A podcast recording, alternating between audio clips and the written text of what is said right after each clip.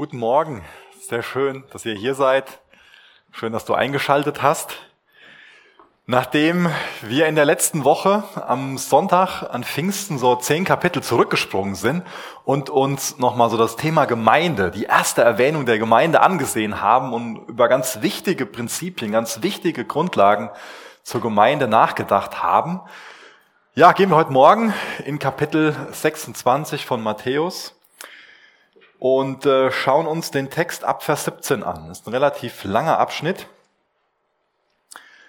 Da machen wir jetzt unsere Reise weiter durch das Matthäusevangelium. Und ich habe gerade so eine ganz gespaltene, eine widersprüchliche, vielleicht sogar eine schizophrene Haltung zu, äh, zum Wort Gottes. Ähm, in dem Sinne, ähm, ein paar Leute gucken mich sehr erschreckt auf an, äh, in dem Sinne, dass ich mir auf der einen Seite total wünsche, das noch wesentlich besser zu kennen, als ich das tue.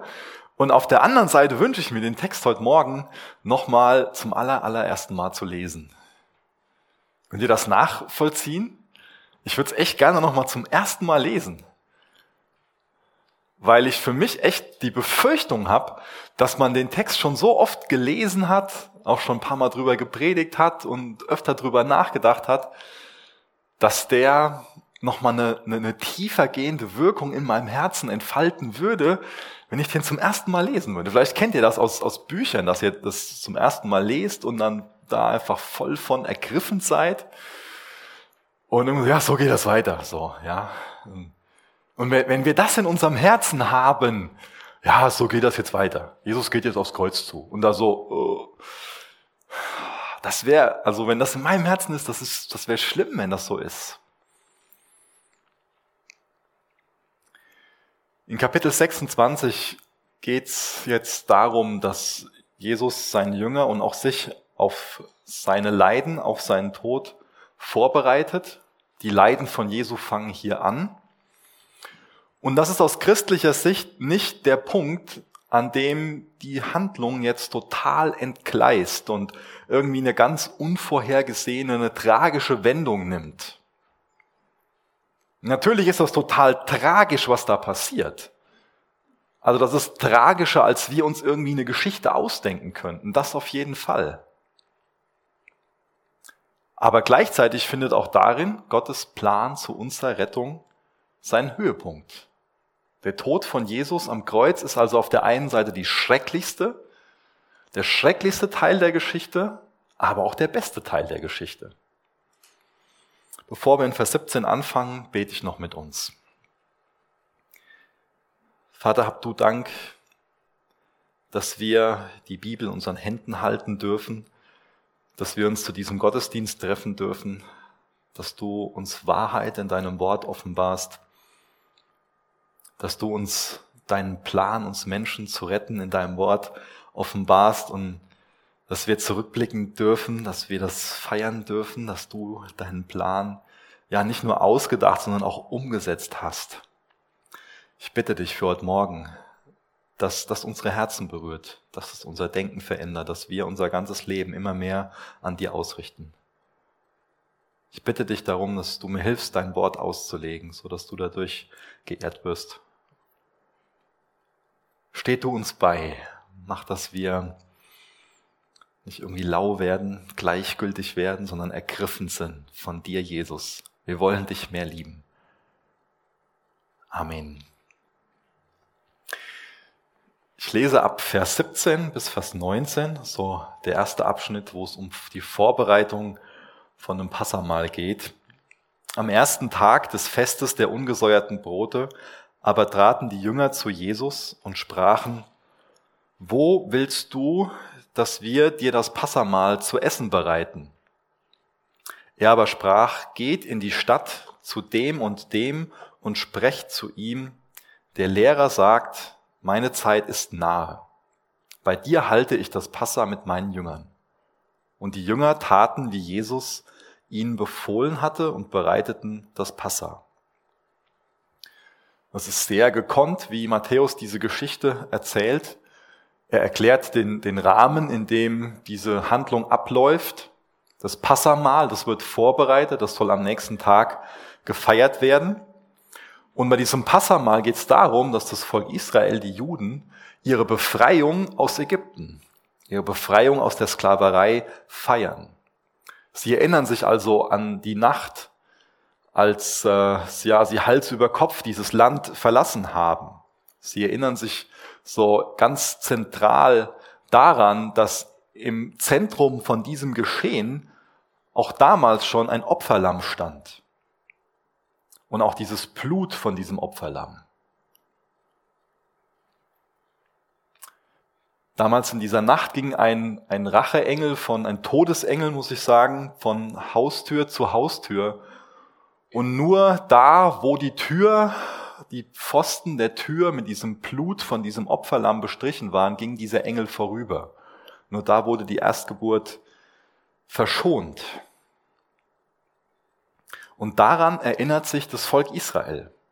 Und dadurch identifizieren sie sich mit ihrer Geschichte. Sie erinnern sich daran, dass sie ursprünglich ein Volk gewesen sind, die unterdrückt waren, die aber auch befreit wurden. Und die haben sich daran erinnert, indem sie sieben Tage lang ungesäuertes Brot gegessen haben. Und der siebte Tag von diesem Fest, der galt als Sabbat, also als ein Ruhetag. Und darauf folgte dann das eigentliche Passa, an dem dann auch ein Passalam geschlachtet wurde und gemeinsam gegessen wurde. Und auch der Tag war ein Ruhetag. Jetzt war es zu dem Zeitpunkt so, dass in diesem Jahr dieser Tag auch noch auf einen Freitag gefallen ist. Deswegen gab es dann drei Sabbattage nacheinander. Deswegen wird das Ganze dann der große Sabbat genannt. Wir überspringen jetzt erstmal ein paar Verse und äh, lesen die später und schauen uns Vers 26 bis Vers 30 an.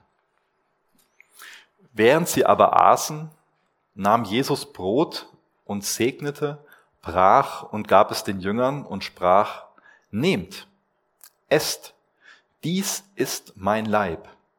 Und er nahm einen Kelch und dankte und gab ihnen den und sprach, trinkt alle daraus. Denn dies ist mein Blut des Bundes, das für viele vergossen wird zur Vergebung der Sünden. Ich sage euch aber, dass ich von nun an nicht mehr von diesem Gewächs des Weinstocks trinken werde bis zu jenem Tag, da ich es neu mit euch trinken werde in dem Reich meines Vaters. Und als sie ein Loblied gesungen hatten, gingen sie hinaus zum Ölberg. Jesus macht konsequent weiterhin das, was er gerade im Matthäusevangelium sehr häufig macht. Er nimmt ganz zentrale Elemente des jüdischen Glaubens und erklärt, wie das auf ihn hindeutet. Er deutet nicht irgendwie etwas um, sondern erklärt, wie das schon damals eingesetzt worden ist, um auf ihn hinzudeuten. Und er streicht also immer, dass er die Erfüllung ist. Das hat er zuvor schon öfter gemacht. Er hat sich selbst als den Tempel bezeichnet, hat sich selbst als größer als König David bezeichnet oder auch als größer als der Prophet Jona. Und jetzt nimmt er einen der Kelche, die am nächsten Tag dazu benutzt werden sollten, um das Passamal zu feiern und auch das, das Brot, dieses ungesäuerte Brot, Matzen, und deutet das auf sich. Er sagt, worum es eigentlich geht, nämlich dass er das vollkommene Passalam ist. Dass er das Passalam ist, dessen Blut auch vergossen wird zur Rettung von uns, zur Rettung von Sündern. Er sagt also hier nochmal voraus, dass er stellvertretend für Sünder stirbt. Er ist derjenige, der den Preis bezahlen wird, den wir normal für unsere Schuld bezahlen müssten. Er bereichert sich nicht, sondern er bezahlt unsere Schuld. Durch seine Leiden und sein Sterben wird also der wahre Exodus, der wahre Auszug aus der Sklaverei der Sünde möglich gemacht. Nur Jesus allein kann uns mit Gott versöhnen, kann uns aus der Sklaverei befreien, kann uns hineinführen, also in eine lebendige Beziehung mit ihm, die wir immer wieder betonen sollten, wo wir uns immer wieder davon fragen sollten, wie, wie lebendig ist denn diese Beziehung zu unserem Herrn? Wie lebendig ist die gerade? Wie denke ich über ihn? Was habe ich für eine Haltung ihm gegenüber? Was, was spielt er für eine Rolle in meinem Leben? Juden haben sich als eine Gemeinschaft von Menschen verstanden, mit denen Gott einen Bund geschlossen hat. Und das Wort Bund, das gebrauchen wir heute nicht so häufig. Vielleicht denken wir nochmal drüber nach, wenn wir irgendwie das Wort äh, Bundesregierung oder sowas hören, aber auch das ist, weiß ich nicht, vielleicht in Bezug auf die Ehe. Deswegen nochmal eine gute Definition von diesem Wort Bund. Wayne Crudum sagt, ein Bund ist ein unveränderlicher, von Gott eingesetzter rechtlicher Vertrag zwischen Gott und Menschen, der die Konditionen, also die Bedingungen ihrer Beziehung festlegt. Jesus beschreibt sich hier als die Erfüllung des alten Bundes und auch als den Stifter von einem neuen Bund. Im alten Bund wurden viele Tiere geopfert und diese Opferungen konnten nicht dazu dienen, dass wirklich Sünden vergeben werden. Das war nur eine symbolische Handlung, die auf Jesus hingedeutet hat, die auf das vollkommene Opferlamm hingedeutet hat. Und Jesus selbst wird jetzt am nächsten Tag sein Leben geben, damit Vergebung von Sünde möglich gemacht wird. Er wird sich am nächsten Tag opfern, freiwillig für dich und mich hingeben, damit wir versöhnt sein können mit dem Vater, damit wir wissen können, wo wir mit unserer Schuld hin können. Ich hoffe, dass auch das noch unsere Herzen erreicht. Ich weiß nicht, wie, wie betroffen du von, von deinem Zustand der Sünde bist. Ich weiß nicht, was, was das mit, mit dir macht, drüber nachzudenken, was denn wäre, wenn du nicht wüsstest, wo du mit deiner Sünde hin sollst. Wenn du nicht wüsstest, dass es da jemanden gibt, der dich rechtfertigt, der das auf sich genommen hat, der dich befreit von dieser Last, auch von dieser Scham der Sünde, der dich mit Gott versöhnt, der der diese Rechnung, die Gott normal aufmachen müsste mit uns, beglichen hat, die er auch aufmacht, wenn wir die nicht von Jesus begleichen lassen. Dadurch, dass er das vollkommene Passalam ist, müssen jetzt keine anderen Tiere mehr geopfert werden. Dadurch lädt uns Gott jetzt ein zur Tischgemeinschaft mit ihm. Und die Grundlage für diese Tischgemeinschaft mit Gott ist einzig und allein die selbst aufopfernde Liebe von Jesus. Nicht irgendein anderes Ritual und auch nicht wie unsere Leistung, irgendwas, was wir verdienen könnten, sondern allein die selbst aufopfernde Liebe von Jesus und das, wie wir darauf reagieren. Wie reagierst du auf diese selbst aufopfernde Liebe von Jesus? Nimmst du dieses stellvertretende Opfer für dich an? Bekennst du das im Glauben? Vertraust du darauf, dass allein das deine Sünde tilgt, wegnimmt?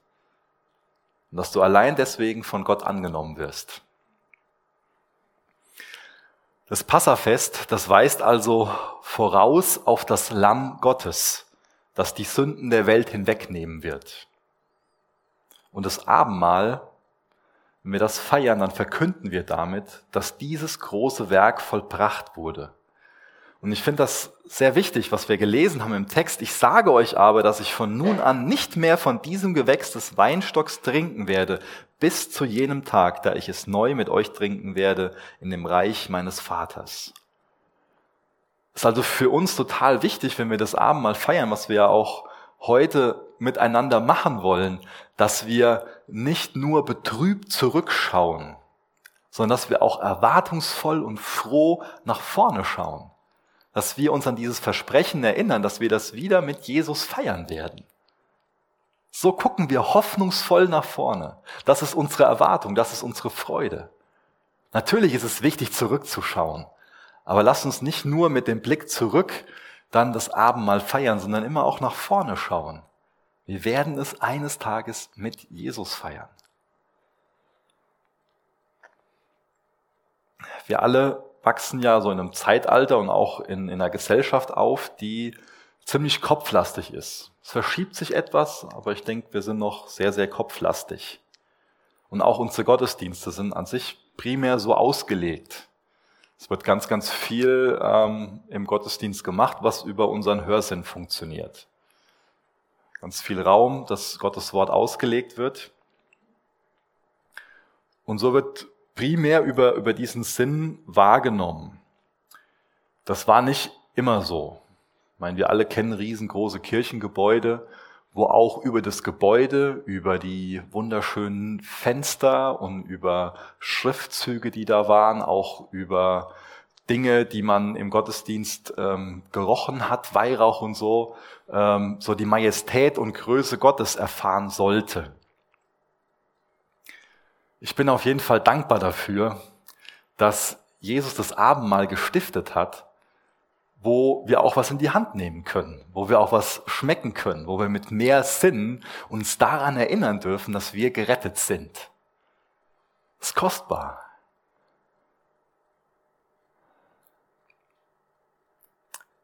Ich gehe noch mal ganz kurz zurück im Text und ähm, wiederhole noch mal, dass Jesus in dem Text ja sagt, dass dieses mein Blut weiter vorne sagt er, Vers 26 am Ende, dies ist mein Leib.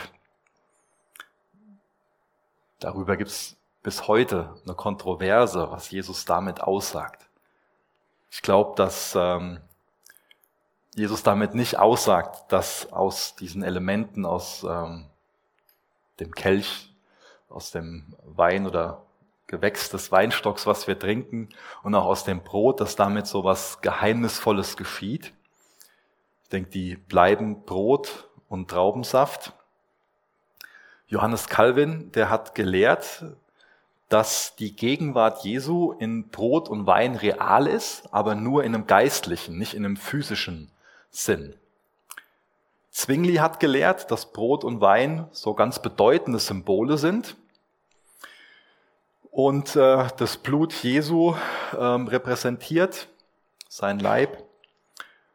Und er hat gar nicht weit von hier in Marburg dieses Thema dann mit dem Luther diskutiert. Und das hat für eine ganz große Kontroverse gesorgt. Luther bestand darauf, ähm, dass in einer gewissen Art und Weise auch so die physische Präsenz Jesu in den Elementen ist. Luther hat das betont, dass Jesus ja sagt, dies ist mein Leib.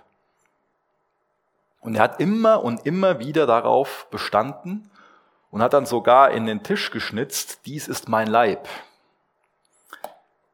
Hoc est corpus meum auf Latein hat er das wohl eingeritzt oder draufgeschrieben. Und Zwingli hat dann geantwortet, Jesus sagt auch, ich bin der Weinstock. Jesus sagt auch, ich bin die Tür. Aber wir verstehen ja, was er sagt. Und Luther hat in der Frage aber eine ganz, ganz starke Überzeugung gehabt, weil das für ihn eine, eine Frage war in Bezug darauf, ob wir den Worten Jesu wirklich vertrauen, ob wir die wirklich ernst nehmen, ob wir die wirklich wörtlich nehmen.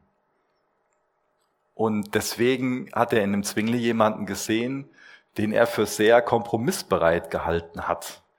Und hat ihm deswegen vorgeworfen, dass er einen anderen Geist hat.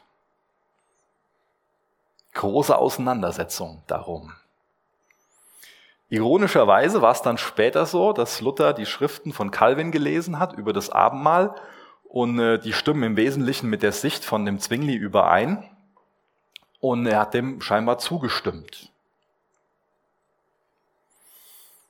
Theologischer Streit kann was ganz Wertvolles sein, wenn er zu biblischen Überzeugungen führt und auch dazu führt, dass man sich stehen lässt bei Dingen, die nicht wesentlich sind. Bei Dingen, die wesentlich sind, kann man sich nicht stehen lassen. Wir gehen zu Vers 20. Als es aber Abend geworden war, legte er sich mit den Zwölfen zu Tisch. Und während sie aßen, sprach er, Wahrlich, ich sage euch, einer von euch wird mich überliefern. Und sie wurden sehr betrübt. Und jeder von ihnen fing an, ihm zu sagen, ich bin es doch nicht, Herr. Er aber antwortete und sprach, der mit mir die Hand in die Schüssel eintaucht, der wird mich überliefern.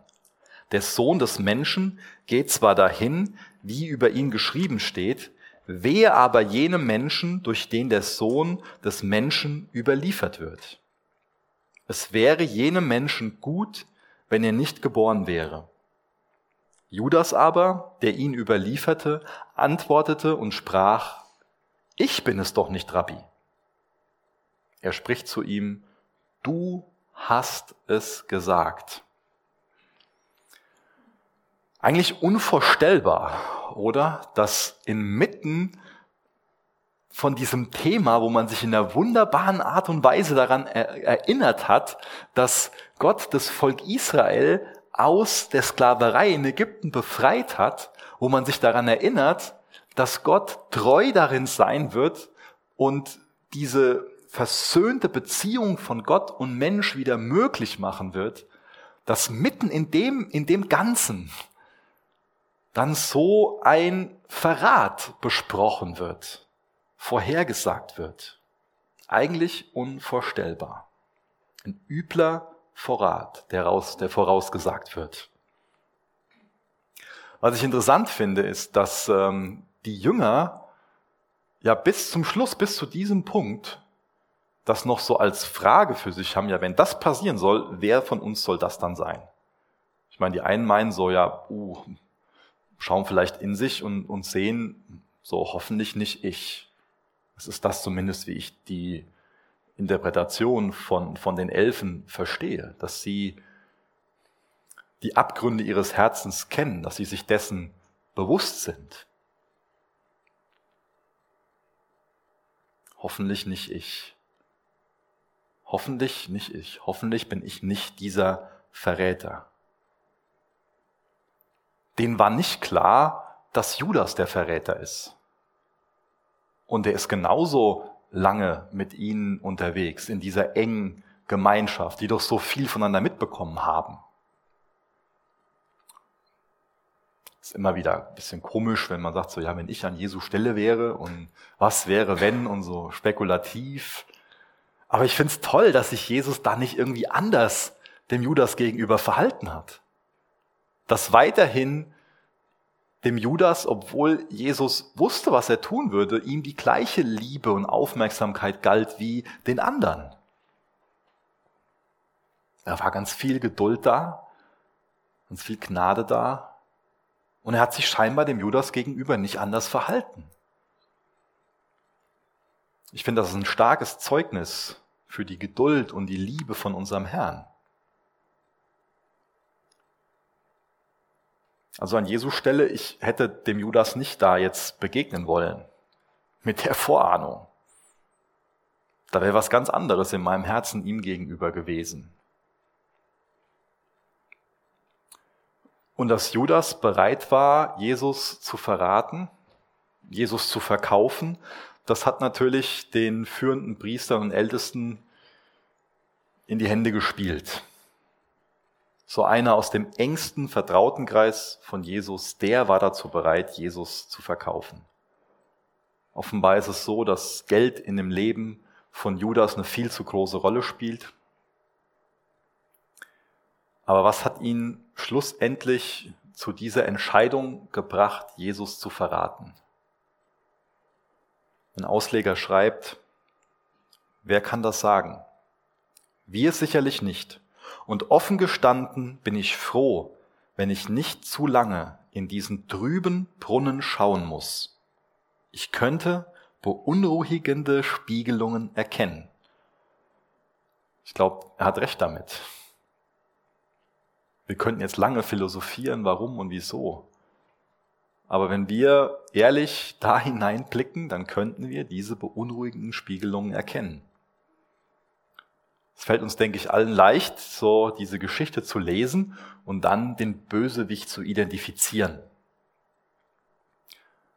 Aber ich behaupte mal, dass solange wir nicht den Verräter in uns selbst sehen, haben wir das Evangelium nicht wirklich verstanden. Diesen Verrat, den muss Judas selbst verantworten. Er wird konfrontiert von Jesus und seine Reaktion zeigt, dass er noch nicht mal groß bereit ist, jetzt über seine Entscheidung, die er schon zuvor getroffen hat, dass er Jesus verraten, verkaufen wird, er da nicht bereit ist, drüber nachzudenken, das zu überdenken. Die anderen Jünger sind sich scheinbar so der Abgründe ihrer Herzen bewusst. Aber Judas schauspielert. Es muss eine ganz bizarre Situation da bei dieser Tischgemeinschaft gewesen sein, ganz unwirklich. Und Jesus sagt, du hast es gesagt. Das bleibt einfach so im Raum stehen. Das muss so schockierend gewesen sein, dass selbst der Petrus nicht anfängt und versucht, den Judas rauszuwerfen. Ganz bizarr. Du hast es gesagt. Jetzt ist ganz klar, Judas ist derjenige, von dem Jesus das behauptet. Und Judas, wir wissen das, zieht das Ding trotzdem durch. Ganz bewusst, ganz wissentlich hat er Jesus verraten. Er wurde zuvor oft davor gewarnt. Und auch das darf eine Warnung für uns sein. Wenn wir Jesus nachfolgen, aber unser Herz ganz weit weg von ihm ist, dann sollte uns Judas eine deutliche Warnung sein.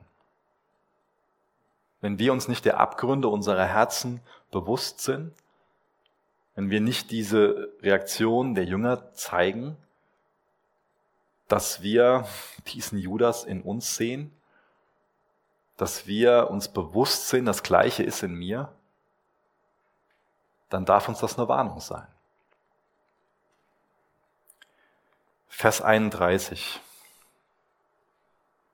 Darauf spricht Jesus zu ihnen, ihr werdet alle in dieser Nacht an mir Anstoß nehmen. Denn es steht geschrieben, ich werde den Hirten schlagen und die Schafe der Herde werden zerstreut werden. Nachdem ich aber auferweckt sein werde, werde ich für euch hingehen nach Galiläa. Petrus aber antwortete und sprach zu ihm, wenn alle an dir Anstoß nehmen werden, ich werde niemals Anstoß nehmen. Jesus sprach zu ihm, Wahrlich, ich sage dir, dass du in dieser Nacht, ehe der Hahn kräht, mich dreimal verleugnen wirst. Petrus spricht zu ihm, selbst wenn ich mit dir sterben müsste, werde ich dich nicht verleugnen. Ebenso sprachen auch alle Jünger. Da sind sie sich jetzt einig drinnen. Nach dem ersten Abendmahl bricht jetzt Jesus mit seinen Jüngern Richtung Ölberg auf. Ganz wichtiger Ort, ganz historischer Ort.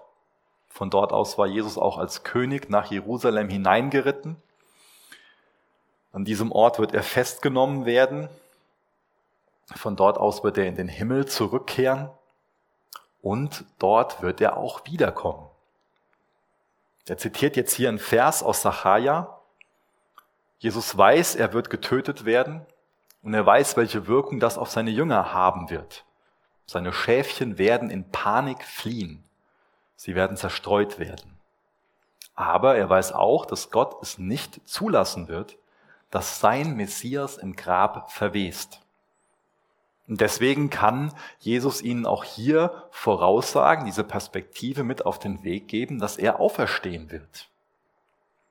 Dass er wiederkommen wird, dass er wieder auferstehen wird und dass er sie dann sammeln wird und vor ihnen hergehen wird nach Galiläa. Und auch hier ist wieder dieser schlimme Kontrast. Aber ich glaube, dieser Kontrast, der entsteht immer, wenn was Menschliches auf was Göttliches stößt.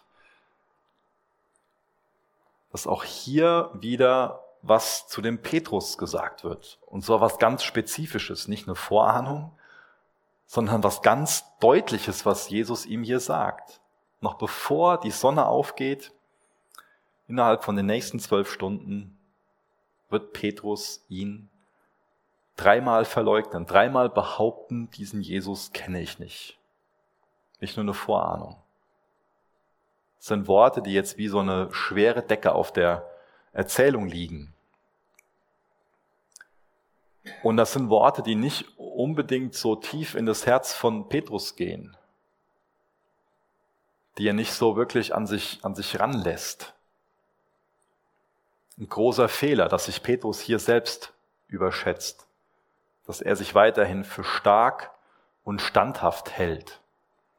ist ja normal auch ein, ein guter Charakterzug, eine Stärke von dem Petrus. Dass er zumindest später sehr standhaft stark ist. Dass er mutig ist, dafür ist er bekannt. Er ist kühn. Und das alles kann eine Stärke sein, aber das, was hier scheinbar seine Stärke ist, wird zu seiner großen Schwäche. Er wird Jesus verraten. Stärken können schnell zu Schwächen werden. Dessen sollten wir uns bewusst sein. Was ist denn so deine Stärke? Wie kann denn deine Stärke zu deiner Schwäche werden? In 1. Korinther 10, Vers 12 lesen wir, wer sich für standhaft hält, soll aufpassen, dass er nicht auf die gleiche Weise sündige. Das ist also ein Merkmal von einem reifen, von einem, von einem geistlichen Christen, dass er sich selbst nicht für standhaft hält, dass er sich nicht auf sich selbst verlässt, dass man sich seiner Schwachheit, seiner Abhängigkeit von Jesus bewusst ist. Ich überschätze mich schon mal. Dann kommen wir jetzt zu Vers 36. Ich lese einen längeren Abschnitt. Bis Vers 45. Gethsemane. Dann kommt Jesus mit ihnen an ein Gut, genannt Gethsemane. Und er spricht zu den Jüngern, setzt euch hier, bis ich hingegangen bin und dort gebetet habe. Und er nahm den Petrus und die zwei Söhne des Zebedeus mit und fing an, betrübt und geängstigt zu werden. Dann spricht er zu ihnen, meine Seele ist sehr betrübt bis zum Tod. Bleibt hier und wacht mit mir. Und er ging ein wenig weiter und fiel auf sein Angesicht und betete und sprach, mein Vater, wenn es möglich ist, so gehe dieser Kelch an mir vorüber. Doch nicht wie ich will, sondern wie du willst. Und er kommt zu den Jüngern und findet sie schlafend und spricht zu Petrus, also nicht eine Stunde konntet ihr mit mir wachen? Wacht und betet, damit ihr nicht in Versuchung kommt. Der Geist zwar ist willig, das Fleisch aber schwach. Wiederum zum zweiten Mal ging er hin und betete und sprach, Mein Vater, wenn dieser Kelch nicht vorübergehen kann, ohne dass ich ihn trinke, so geschehe dein Wille. Und als er kam, fand er sie wieder schlafend, denn ihre Augen waren beschwert. Und er ließ sie, ging wieder hin, betete zum dritten Mal und sprach wieder dasselbe Wort. Dann kommt er zu den Jüngern und spricht zu ihnen, so schlaft, so schlaft denn fort und ruht aus siehe, die Stunde ist nahe gekommen und der Sohn des Menschen wird in Sünderhände überliefert. Also zuvor waren sich die Jünger einig und dem Petrus dazu gestimmt, dass sie bis zum Tod treu sein werden. Aber sie schliefen ein. Durch ein anderes Evangelium wissen wir, dass sie erfüllt waren von Traurigkeit, Sie waren völlig hoffnungslos und deswegen auch kraftlos. Deswegen haben sie geschlafen. Sie sind keine treuen Gefährten, keine Helden in der Situation. Jesus wollte ihre Gemeinschaft, aber in dem Moment konnte er sich nicht auf sie verlassen. Sie sind einfache, schwache Menschen, wie ich. Am Fuß des Ölbergs befand sich also dieser Olivenhain, der Gethsemane heißt, übersetzt Ölpresse. Hier wurden Oliven unter Druck zerrieben und so lange dann zusammengepresst, bis das kostbare Öl herausfloss. Und hierhin kommt Jesus, um zu beten. Zuerst lässt er acht seiner Jünger zurück. Er bittet sie zu warten und mit diesen engsten Vertrauten von ihm, mit diesen dreien, geht er ein Stück weiter. Er bittet auch sie, zu warten, zu wachen und zu beten, während er das Gleiche tun will. Er sucht die Nähe, die Unterstützung, das Gebet von seinen Freunden, will gleichzeitig auch alleine sein.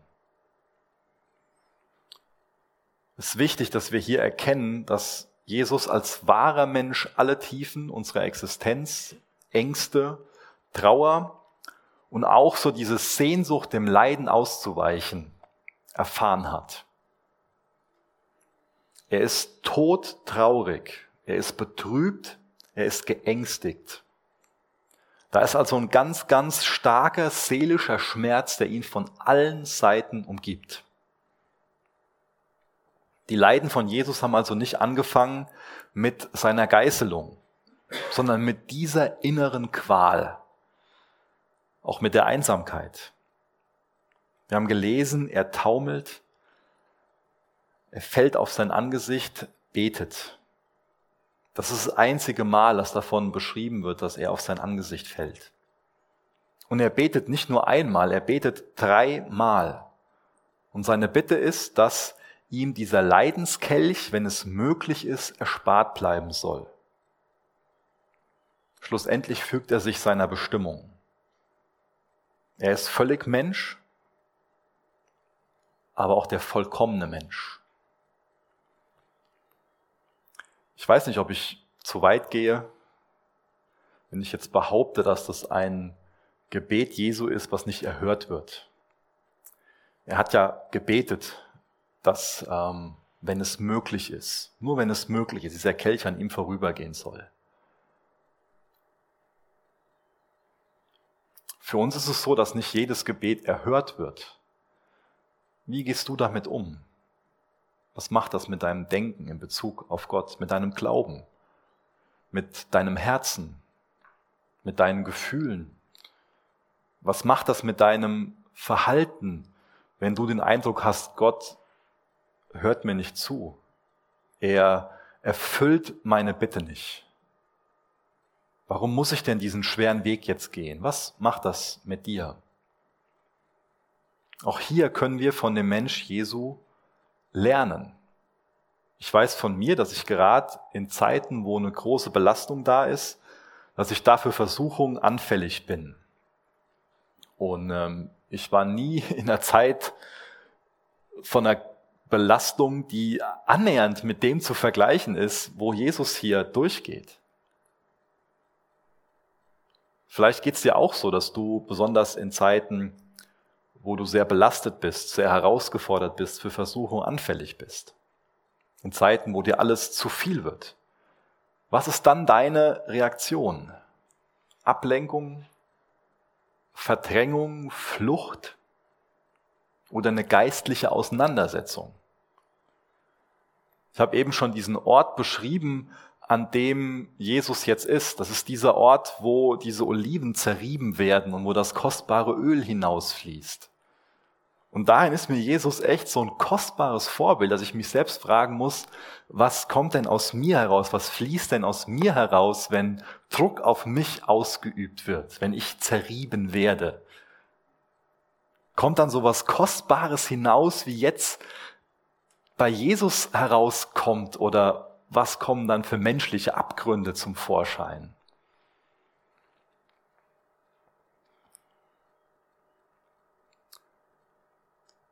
Verfalle ich dann eher in Stress, werde aufbrausend, zeige meinen Finger auf andere, mach andere für meine Situation verantwortlich, werde unfair, fahre die Ellenbogen aus und bin aufbrausend und versuche die Situation irgendwie menschlich zu lösen. Oder kommt es wirklich zu einer geistlichen Auseinandersetzung. Und was eine geistliche Auseinandersetzung ist, das erkennen wir ja ganz klar an dem Verhalten von Jesus. Er ist völlig am Ende. Absoluter seelischer, emotionaler Stress, Ängste. Und er betet zu Gott. Das ist ein Punkt, den wir von ihm lernen können. Wir können zu Gott beten. Es ist okay, aufs Angesicht zu fallen. Wir sind eingeladen, auf unser Angesicht zu fallen und zu Gott zu beten. Er sucht sich auch die Unterstützung von Freunden. Auch das sollten wir tun. Erstmal Freundschaften haben, Freundschaften entwickeln. Das ist ja nichts, was einfach so da ist. Es hängt ja auch an uns, ob wir das überhaupt wollen. Freundschaften im, im wirklichen Sinn, nicht oberflächlich, sondern echte Freundschaften. Und schlussendlich konzentriert sich Jesus auf die Aufgabe, die Gott ihm gegeben hat. Das ist eine geistliche Auseinandersetzung. Er betet zu Gott, er sucht Unterstützung von Freunden und er konzentriert sich auf die Aufgabe, die Gott ihm gegeben hat. In der Bibel sind Gärten oft sehr prägnante Orte. Meist Orte so des menschlichen Erblühens und auch des Segen Gottes. Das erste Kapitel der Bibel, das beginnt im Garten Eden und auch die letzten Kapitel enden in einer Gartenstadt. Adam und Eva lebten im Paradies und sündigten zuerst in einem Garten.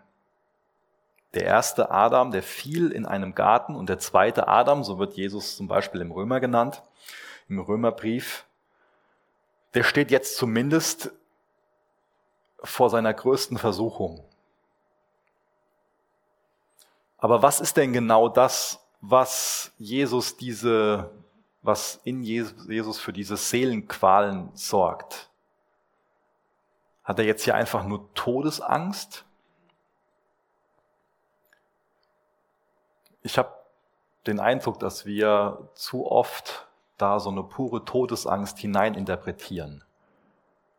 Und wenn ich mir jetzt die letzten Worte von Jesus am Kreuz ansehe und mir das, das durchlese, dass er ganz bewusst sagt, Vater, in deine Hände übergebe ich meinen Geist.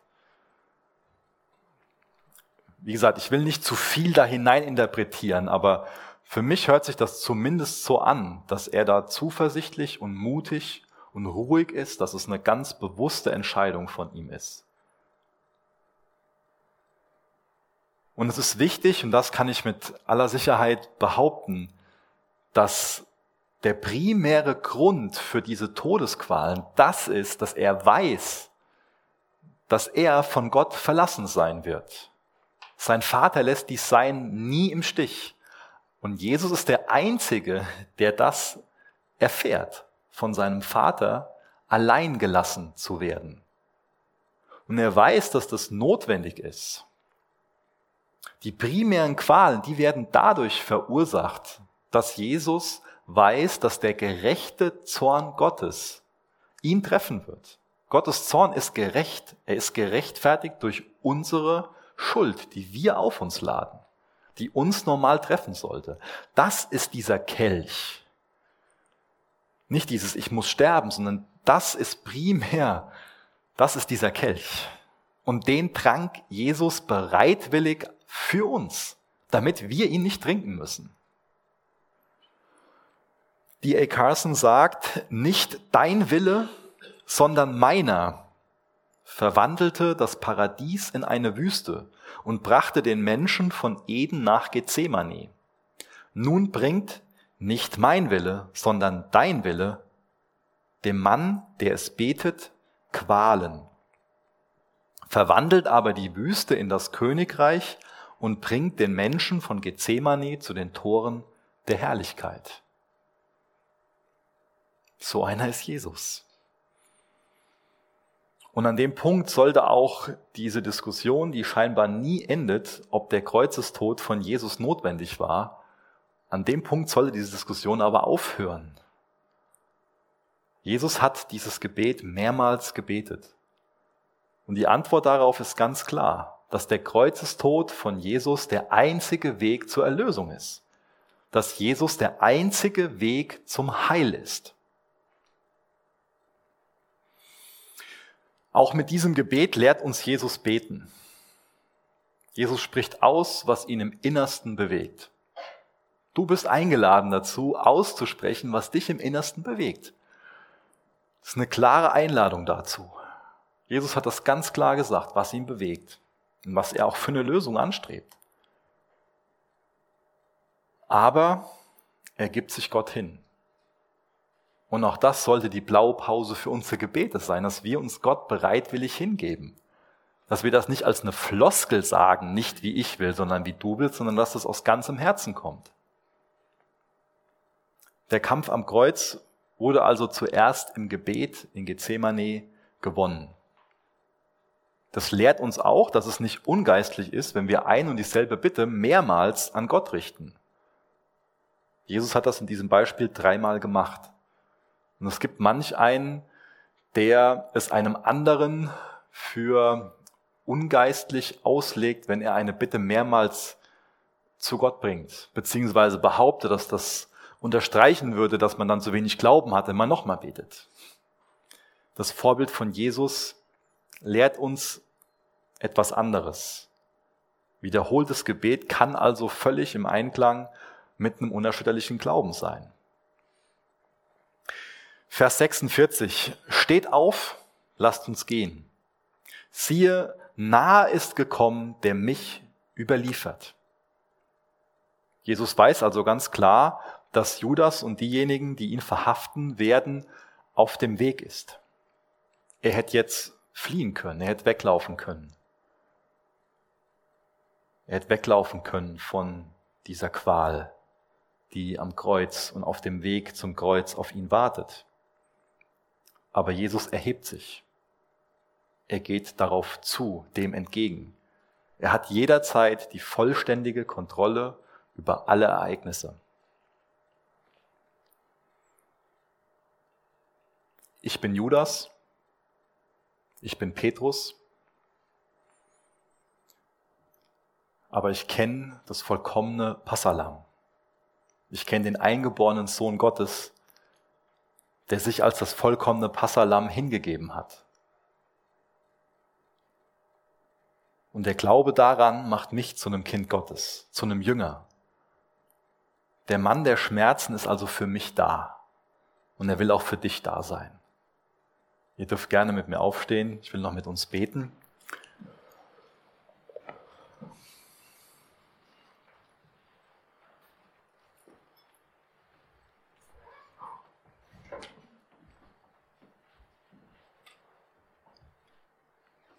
Herr Jesus, du bist ein Mann mit Schmerzen vertraut. Du bist diesem Ganzen nicht ausgewichen, bist nicht davor weggelaufen, allein aus Liebe zu uns, weil du weißt, dass das der einzige Weg war, wie ich, wie wir Menschen mit Gott versöhnt werden können. Du bist das vollkommene Passalam. Du hast dich für uns hingegeben. Du hast diesen Kelch des Zorns ausgetrunken bis auf den letzten Tropfen, damit wir ihn nicht trinken müssen. Und wir könnten ihn auch nicht trinken. Danke, Jesus, dass dein stellvertretendes Opfer am Kreuz, der Glaube daran, uns mit dem Vater versöhnt. Danke, dass wir dadurch wissen dürfen, wo wir mit unserer Schuld hin sollen.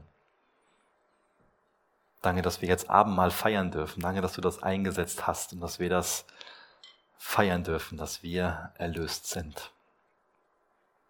Bewahr du uns davor, dass das nicht mehr unsere Herzen erreicht und wir dem Ganzen gegenüber abstumpfen. Jesus, das ist das Einzige, was Leben in uns erzeugen kann. Hilf du uns mehr in diesem Leben zu leben, Herr. Wir wollen dir zum Lob sein. Wir wollen dich mehr lieben. Lass uns darin wachsen, Herr. Amen.